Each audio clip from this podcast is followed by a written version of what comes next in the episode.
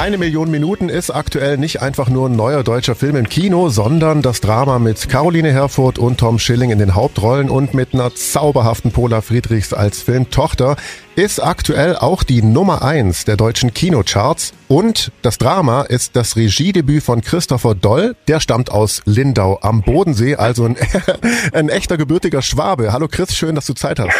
Schönen guten Tag, Paulo. Ja, vielen Dank, dass ich bei euch sein darf. Dankeschön. Du bist ja aktuell auch auf Tour mit deinem Film. Wie läuft's denn so? Das war ganz toll, ehrlich gesagt. Also wir haben äh, letzte Woche Donnerstag die, ich sag mal, kleine Kinotour, die wir gemacht haben, mit sieben, acht äh, Lichtspielhäusern, in denen wir waren, abgeschlossen. Und das war ein ganz toller Prozess, eine ganz tolle Reise, weil ich so ein bisschen wieder ein Gefühl bekommen konnte fürs Publikum. Ne? Man ist ja ganz lange in seiner Blase, wenn man den Film fertig macht, hat branchenintern natürlich zu tun und dann das Publikum zu involvieren in so einem Frage-Antwort-Spiel nach den Vorführungen, das war toll und ganz schönes, berührendes Feedback auch bekommen. Von daher natürlich super gut gelaufen. Wie war so das Feedback bei deinen Vorstellungen? Ja, das ist natürlich, also du kriegst nie alles mit so, ne? Aber die, ich sag mal, der, der Großteil der Kinogeherinnen war einfach sehr angefasst emotional. Ne? Es gab dann die ein oder andere Rückfrage, ne? also die ist dann sehr praktischer Natur meistens. Ne? Also wie waren die Arbeiten in Thailand, Island, wie läuft es dort, woher kommen die Schauspieler und Schauspielerinnen, die man jetzt nicht kennt, wie gerade der Cast aus Island. Aber manche kamen auch einfach nur nach der Vorstellung dann vorbei und wollten sagen, dass es sie berührt hat und dass sie, ich sag mal, den ein oder anderen Anteil aus dem Film auch privat gut kennen, sei es nun auf der Paarebene oder Vater-Sohn-Verhältnisse oder natürlich die Balance Arbeit und Privatleben und generell die Frage, was machen wir denn so mit unserer Zeit, woher und wohin wollen wir denn mit den einzelnen Minuten? Jetzt ist ja während deiner Tour dann quasi kurz nach Kinostart was ganz Tolles passiert, nämlich der Film ist tatsächlich an der Spitze der Charts gelandet. Wie fühlt sich das an? Naja, das ist natürlich fantastisch ne? und fühlt sich richtig toll an. Man hat ja da immer, ich sag mal, Muffe, ne? Komm, wie kommen wir raus? Wie kommt der Film an? Wie verlängert er sich? Also wie ist das Word of Mouth? Und dass wir jetzt in der zweiten Woche nochmal zulegen konnten und noch mehr Leute ins Kino bekommen konnten, das ist natürlich also sensationell. Da hat man im Prinzip ist das einzig, äh, ich sag mal, Traurige daran, es kann eigentlich nur in eine Richtung gehen und das ist aber auch schon wieder sehr gut, wenn man das sagen kann. Also super. Glaube ich. Äh, nimm uns mal kurz mit, worum geht's in deinem Film? Eine Million Minuten? Du, ganz kurz ist es im Prinzip der Versuch einer Familie, eine bessere Balance im Leben hinzubekommen zwischen Arbeit und privatem Berufsleben trifft auf Familie quasi.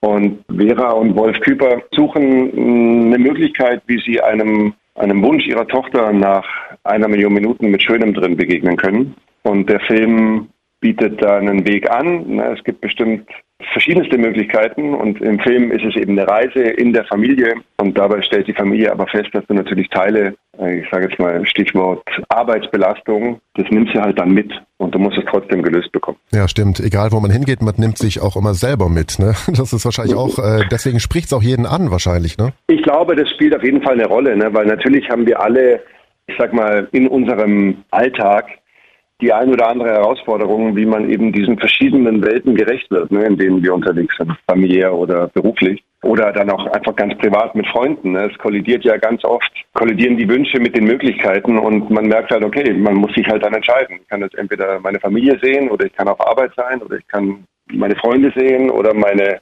Eltern. Das hat, glaube ich, alles einen Preis und meistens ist halt nicht alles möglich. Wieso ist gerade die Geschichte dein Regiedebüt geworden? Ach du, ich glaube, das hat sich tatsächlich so entwickelt. Ne? Ich bin nicht der Typ, der im Hinterhof stand als Kind und mit Super 8 gefilmt hat. Ich habe einfach immer gern geguckt, Film. Und in den 70ern geboren, in den 80ern im Kino sozialisiert, wenn man so möchte, alles mitgenommen. Ne? Also immer fleißig ins Kino gegangen, dann in Videotheken unterwegs gewesen oder die Sachen aus dem Fernsehen aufgenommen. Ich hatte also recht früh eine Begeisterung für Film, ohne selber was gemacht zu haben da. Und nachdem ich über die Jahre als Aufnahmeleiter und Regieassistent mich dann zum Produzenten entwickeln konnte, gab es dann so eine Begegnung eben mit diesem Stoff, eine Million Minuten und dem Sachbuch von Wolf Küpper. Und der Andreas Berger, der Kameramann, hat mich da angerufen und gemeint, er hat ein Interview gehört im Radio mit einem Mann namens Wolf Küper, der seine Arbeit hat stehen lassen für Familie und die waren dann auf Reisen. Und ich fand das erstmal sehr ansprechend ne, und es ist so, in meiner früheren Funktion als Regieassistent bist du sehr stark involviert in Zeitmanagement. Ne? Wie viel kann man an einem Drehtag schaffen? Wie viel Zeit braucht man für Szene XY? Man ist im Prinzip ganz eng mit der Uhr und das ist natürlich in der Planung auch ein Dämon. Ne? Du hast nur so und so viele Minuten, Stunden, Tage Zeit für die und die Themen. Und deswegen hatte ich schon immer, so wie wahrscheinlich die meisten Menschen, ne, eine Affinität bewusst oder unbewusst zum Thema Zeit. Es ist so, ja, die große, konstante, unbekannte, ne, die Zeit, wie ich kenne zumindest niemand, der sagt, er hat zu viel davon. Und okay. im Prinzip geht es ja um diese Verhandlung, ne, wohin mit unserer Zeit in dem Film. Und das hat mich dann mehr und mehr eingesaugt, das Thema. Und nachdem ich am Anfang in Kontakt war mit zwei, drei Regisseurinnen und Regisseuren, habe ich so gemerkt, okay, die Geschichte, die ist schon ganz schön eingesickert bei mir. Und ich kann jetzt nicht als Produzent hingehen und sagen, mach das bitte so, weil das war meine Idee. Du musst ja den Leuten, den Regisseurinnen und Regisseuren eben den Raum und auch die Möglichkeit geben, die eigene Vision zu machen. Und dann hat sich das so, ich sage es mal, verselbstständigt, dass ich es nicht mehr gehen lassen konnte und wollte und natürlich auch immer mehr rangerutscht bin und auch dann mehr Ideen zu hatte. Und dadurch war es dann irgendwann klar, durch den Zuspruch von Caroline, von Warner, von Lothar, meinem Geschäftspartner, das machen wir jetzt mal. Und ging jetzt, äh, ich sag mal, bislang sehr glücklich aus. Ja, hat sich durchaus gelohnt. Herzlichen Glückwunsch auch gleich nochmal hinterher an der Stelle. Ist ein ganz toller Film. Ich habe ihn tatsächlich auch gesehen mit meiner Frau. Aber wieder zu dir. Du bist ja eben, hast es auch schon gesagt, nicht nur Regisseur, sondern auch Produzent. Du hast am Drehbuch mitgeschrieben. Ist ja fast schon ein Autorenfilm, wenn man so will. Wie schwierig war es denn dann, das Ganze auch durchzubekommen? Du hast es schon angerissen gerade. Wie lange arbeitest du an dem Projekt schon und, und wie lange hat es gedauert, um das auf die Beine zu stellen? Ist ja auch ein Millionenprojekt. Ihr habt in Thailand gedreht in Island, eine Szene ist in New York, in Berlin. Also das ist ja ein Mammutding. Tatsächlich ein ganz schöner Umfang aus produktionstechnischer Sicht, ja. Bis wir dahin kamen, dass wir überhaupt über die Produktion sprechen, ne, vergingen dann doch ja sechs Jahre. Ne? Also wir ja. haben angefangen, ja, ich habe den Wolf das erste Mal getroffen am 11. April 2017 und dann haben wir angefangen zu entwickeln. Ne? Und ja, also steht. Angefangen mit Malte Welding als Autoren, haben dann einen Perspektivwechsel gemacht in beidseitigem Einverständnis zu Ulla Thiemann und dann hat Ulla weitergemacht und dann haben im Prinzip Monika Hebborn und Tim Hebborn, also Moni, die Autorin von Caroline, hat dann quasi das sag mal, das Finale gemacht und ich war immer involviert und natürlich äh, ist man dann auch eigentlich fast Mitautor oder man ist Mitautor das Projekt hat sich entwickelt und wurde dann tatsächlich durch Covid so ein bisschen ausgebremst, ne? weil es ist, war während Covid, mhm, hätten wir eigentlich das erste Mal das probiert zu machen, aber da gab es keine Möglichkeit. Und dann ist es im Prinzip von Herbst 2020 hat sich im Prinzip verlagert, ja, in Frühjahr 23. Also wir haben im Februar angefangen letzten Jahres dann zu drehen, final. Und das ist dann schon ein ganz schöner Weg. Und das, das funktioniert am Ende tatsächlich bei dem Film für mich gleichermaßen auch wie, wie bei den Filmen davor mit Caroline. Wir sind ja da in einer recht engen Partnerschaft mit Warner und der Magdalena Prostheter entsteht im Austausch, die dort uns quasi unser inhaltliches Gegenüber ist. Und ich sag mal, das war einfach tatsächlich schon so, dass alle in diesem Stoff was gesehen haben, ne, was jetzt vielleicht am Ende beim Publikum auch passiert, ne, weil jeder und jede Person denkt über die Zeit nach und von daher gab es da immer tollen Zuspruch. Natürlich diskutiert man die eine oder andere Szene, aber es war also ein total gleichgerichteter Entwicklungsprozess und man zieht am gleichen Ende des Seils. Wie war das dann am Ende, als du dann zum ersten Mal direkt auf dem Regiestuhl Platz genommen hast? Was war da einfach so und die Abläufe, die kennst du ja alle schon oder, oder was war auch schwierig vielleicht? Du, ich glaube, was mich am meisten beschäftigt hat, ist tatsächlich einfach die, die inhaltliche Verantwortung übernehmen ne, für so eine Geschichte. Das finde ich schon für die ganzen Regisseurinnen und Regisseure, mit denen ich früher arbeiten durfte. Natürlich weiß man das, natürlich erahnt man das, wenn man eine Weile miteinander unterwegs ist. Aber das ist schon also einfach eine immer wieder von neuem eine Überraschung, ne? weil du denkst, okay, diese Entscheidung, die du jetzt fällst, bezogen auf die eine Szene oder die nächste Szene, das ist halt die Entscheidung, mit der man dann so vorwärts geht. Und natürlich fällen wir die, ich sag, in dem Verbund, ne, im Gespräch mit Caroline, mit Tom, mit Kamera, mit den ganzen Gewerken, aber natürlich gucken eine alle an. was, was sagst du jetzt? Und das ist jetzt auch nicht immer das Allerwichtigste, was man dann zu sagen hat. Man tastet sich halt so ran. Und von daher war ich da auch einfach froh über den über diesen stabilen Verbund, in dem wir unterwegs waren und war dann dadurch nicht mehr so allein. Das macht schon viel aus, Stichwort Teamwork. Ne?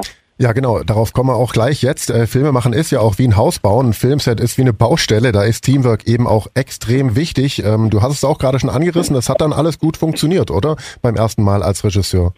Du total. Es muss man dazu sagen, ne, und das meine ich ohne Prahlerei, die Minuten war mein 90. Film, den ich machen durfte. Ne? Also es war der erste als Regisseur, aber ich durfte ja schon eine Weile äh, unterwegs sein in dieser Industrie. Und das macht jede Person und jeder ein bisschen verschieden mit Sicherheit. Aber für mich war das Team immer natürlich wichtig und ich finde es auch auf einer kreativen Ebene ja richtig erweiternd, weil wenn ich mir vorstelle, es sind jetzt nur meine Ideen, die durchkommen, ne, dann bin ich ja am Ende jetzt nicht mehr wirklich überrascht davon.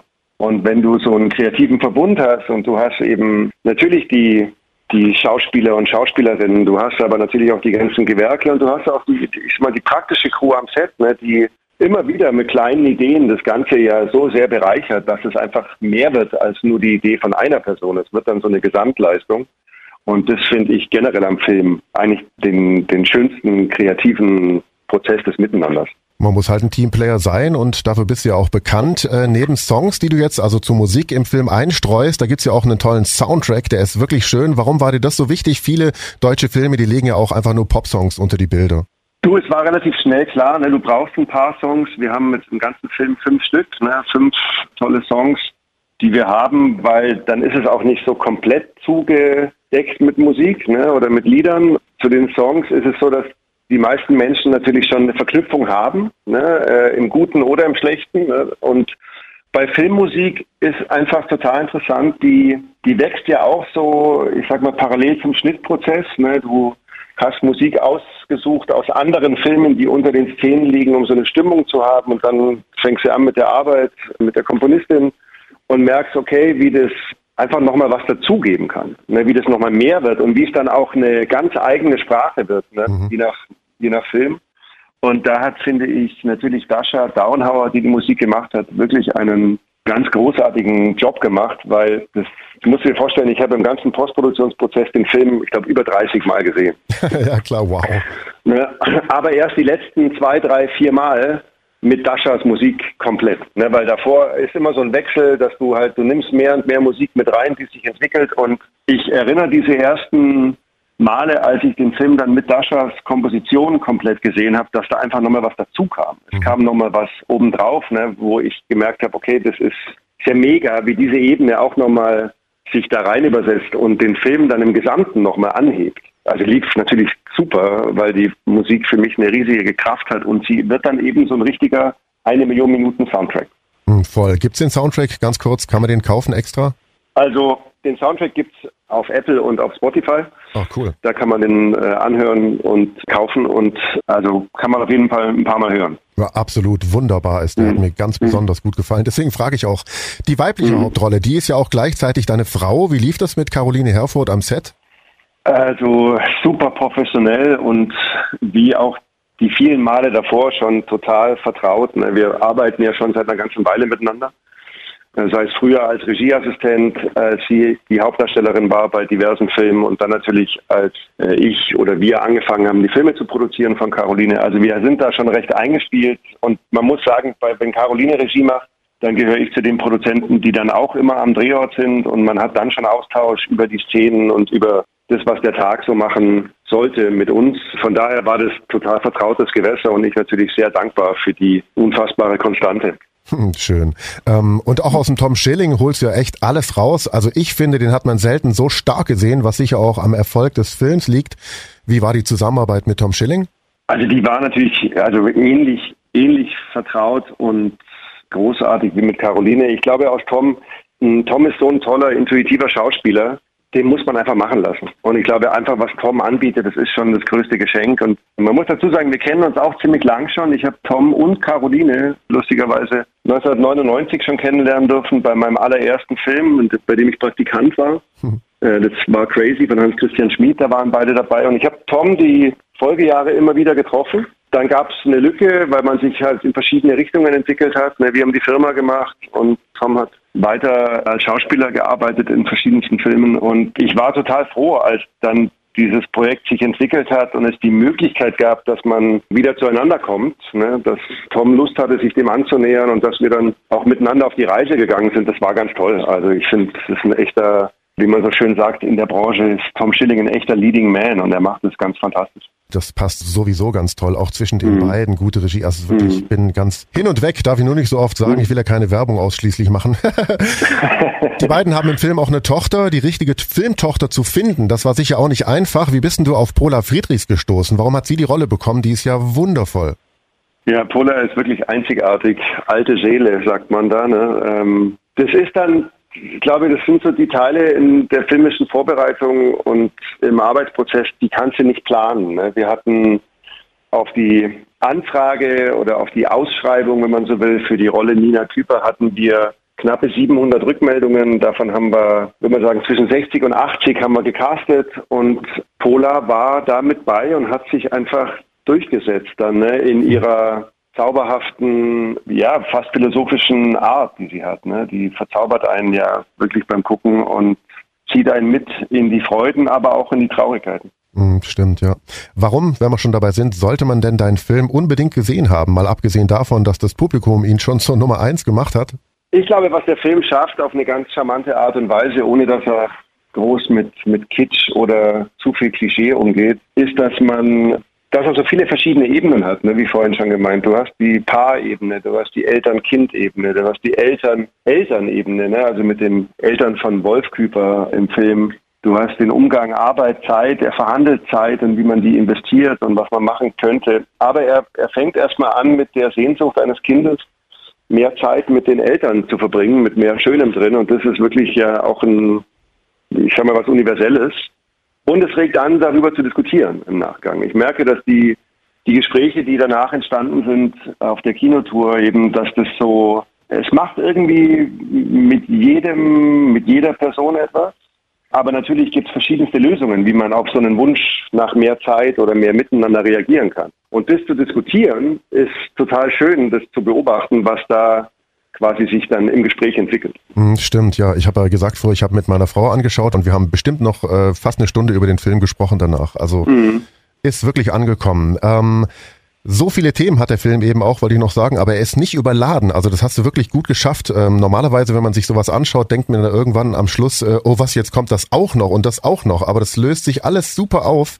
Und ähm, ich will Ihnen nicht zu viel auch verraten über den Film, aber auch spätestens äh, in der Szene mit einem Feuerwehrauto, wer da nicht vor Rührung anfängt zu flennen, der hat, glaube ich, kein Herz. ja, die, die Feuerwehr, die macht tatsächlich recht oft also das wird oft gesagt, dass es eine Szene ist, die sehr äh, einfährt. Und klar, also man guckt natürlich einfach gerne zu so einem kleinen Triumphzug. Jetzt zu dir privat. Man kann dich ja einen Selfmade Man nennen, denn du hast dein Psychologie- und Philosophiestudium abgebrochen, um in die Filmwelt einzutauchen mit großem Erfolg. Vom Praktikum, hast schon gesagt vorher, über die Aufnahmeleitung zur Regieassistenz bis hin zum Filmproduzent und jetzt zu aktuell Deutschlands erfolgreichstem Regisseur. Wie hast du das geschafft und was kannst du dem Nachwuchs mitgeben oder empfehlen? Also das fühlt sich gar nicht so an. Ich glaube, es ist auch eine Momentaufnahme ne, mit diesem erfolgreichen Regisseur. Das, das ist jetzt ein, gute, ein gutes Momentum und dann geht es auch weiter. Aber natürlich ist das sehr glücklich gelaufen.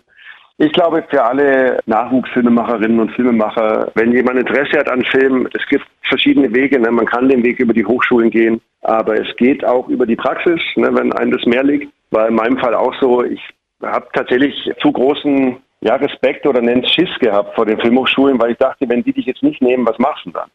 Mhm. Ne? Und das fand ich, ja, also ich sag mal, da war hoher Respekt, lag auch daran, weil ich wahrscheinlich in der Schule jetzt nicht die größte Laufbahn hatte und man denkt ja dann, es geht dann so weiter, auch wenn es was ganz anderes ist. Der praktische Weg, der ist total möglich, den kann man gehen und man hat vielleicht, wenn man sagen, ein bisschen mehr selber in der Hand, beziehungsweise man braucht da natürlich auch äh, Menschen, die man auf dem Weg kennenlernt, die einen mitnehmen oder einen Moment befördern und mit denen man dann Zeit verbringen kann. Und da hatte ich totales Glück auf dem Weg. Muss aber natürlich nicht bei mir aufhören. Ich glaube, dass es für viele eine durchaus ernsthafte Möglichkeit sein kann, wenn sie Interesse am Film haben, mal reinzuschnuppern über ein Praktikum oder auch dann über die praktische Arbeit im Gewerk zu finden, wo man sich wohlfühlt, das ist eine total stabile und gute Möglichkeit. Stimmt. Abschließend, du bist gebürtiger Schwab, ein Schwabe aus Lindau am Bodensee, ist zwar bayerische Seite, aber trotzdem Schwaben. Wie verbunden fühlst du dich noch zu deiner Heimat? Also ich bin da auf jeden Fall noch. Ich versuche so zweimal im Jahr, ich sag mal, in der alten Heimat zu sein und bin da auf jeden Fall noch total hin verbunden. Einfach weil man natürlich im Heranwachsen ne, und in der Jugend, ich bin weg aus Lindau nach dem Zivi, und bis dahin hat man natürlich ganz viele Momente äh, das erste Mal erlebt in seinem Leben. Ne? Man hat, äh, man ist da so ein bisschen zu der jüngeren Version einer erwachsenen Person gereift und ich finde es ganz großartig und wäre auch gerne viel öfter noch da. Aber das ist dann wiederum Stichwort Zeitmanagement, nicht, nicht ganz einfach. Aber ich bin da nach wie vor sehr, sehr verbunden und auch noch sehr daheim. Schön. Was ist denn dir lieber? Klassische Frage, Maultasche oder Spätzle? Ja, also muss ich leider sagen, Spätzle. Also die Spätzle waren für Dedesbeck immer in der Mittagspause früher beim Zivi oder auch teilweise von der Schule rüber und ein Spätzle-Teller mit Soße. das war gut. Ja, Spätzle. Schwätzen du auch ein bisschen Schwäbisch? Ja, also tatsächlich das meiste über meine Mutter geschwätzt früher, weißt du, aber mittlerweile hat sie.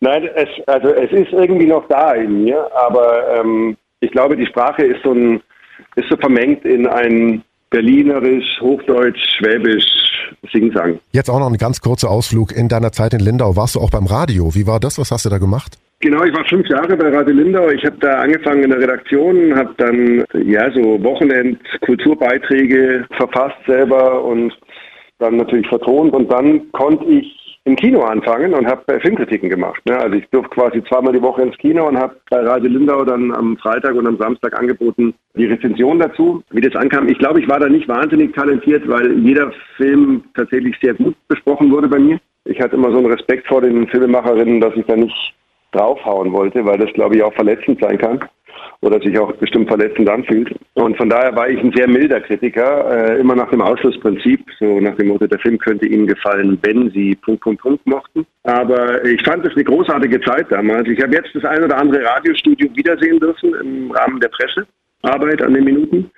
Und früher waren es halt Selbstfahrerstudios noch, ne? also mit DAT und CD und Platte und Cards. Und mittlerweile läuft ja alles über den Computer. Und ich habe äh, dadurch, dass ich da nicht mehr so viel unterwegs war, diesen Entwicklungsschritt einfach gar nicht mitbekommen. Natürlich war klar, dass der passiert, aber jetzt war ich in ein paar Studios, die halt komplett digitalisiert funktionieren. Und trotzdem hat es immer noch diesen alten Charme. Das ist schon, Radio ist einfach ein ganz tolles Medium, ne?